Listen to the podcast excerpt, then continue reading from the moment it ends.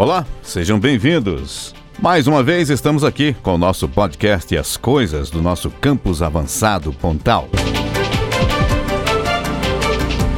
Os espaços do brincar são cada vez mais escassos nos contextos do ensino fundamental em Tuiutaba. Os dados são de uma pesquisa realizada no curso de Pedagogia do Campus Avançado Pontal da UFO entre os anos de 2017 e 2018, analisando as concepções de professores e professoras de uma escola municipal da cidade.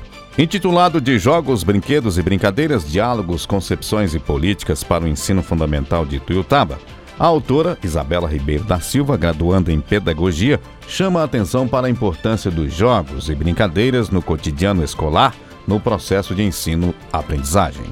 O estudo orientado pela professora Fernanda Duarte Araújo Silva utilizou-se da pesquisa de natureza qualitativa e bibliográfica, com enfoque específico no tema, e a autora reforça.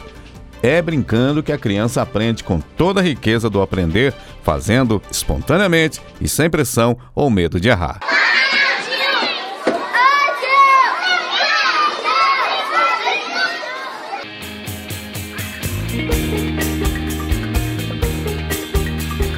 Para as autoras, ainda a capacidade de brincar possibilita à criança um espaço de decifração de enigma que a rodeia. A brincadeira é, para ela, um momento de investigação e construção de conhecimento sobre si mesma e sobre o mundo. Põe um lencinho no bolso, deixa a pontinha de fora. Assim, tanto na educação infantil quanto no ensino fundamental, o brincar também se faz presente e necessário.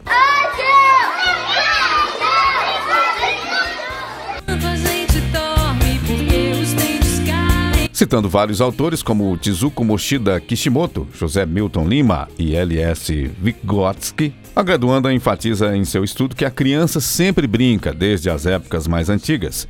Brincar parece ter sido, de fato, a atividade principal da criança. Nos murais, desenhos, esculturas e pinturas, onde as diferentes gerações deixam registrados aspectos da vida cotidiana, pode-se observar a presença dos jogos, das brincadeiras e dos brinquedos como representados em sua condição de criança.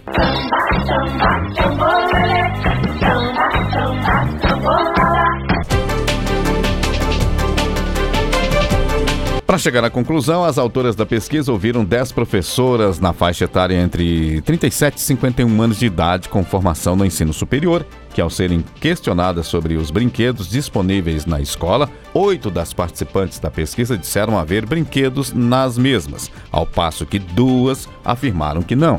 Além disso, as autoras observaram na pesquisa que, no caso específico da instituição de ensino citada no estudo, a criança só tem autonomia em escolher o brinquedo ou brincadeira num dia estipulado da semana e que levem os objetos. Concluindo, Isabela e Fernanda consideraram que as professoras pesquisadas em Tuiutaba, em sua maioria, possuem a concepção de que o brincar é importante para as crianças do ensino fundamental, mas ao relatarem sobre as suas práticas, demonstraram que desenvolvem atividades dirigidas, pedagogizantes e não permitem o brincar livre e espontâneo defendido na teoria histórico-cultural.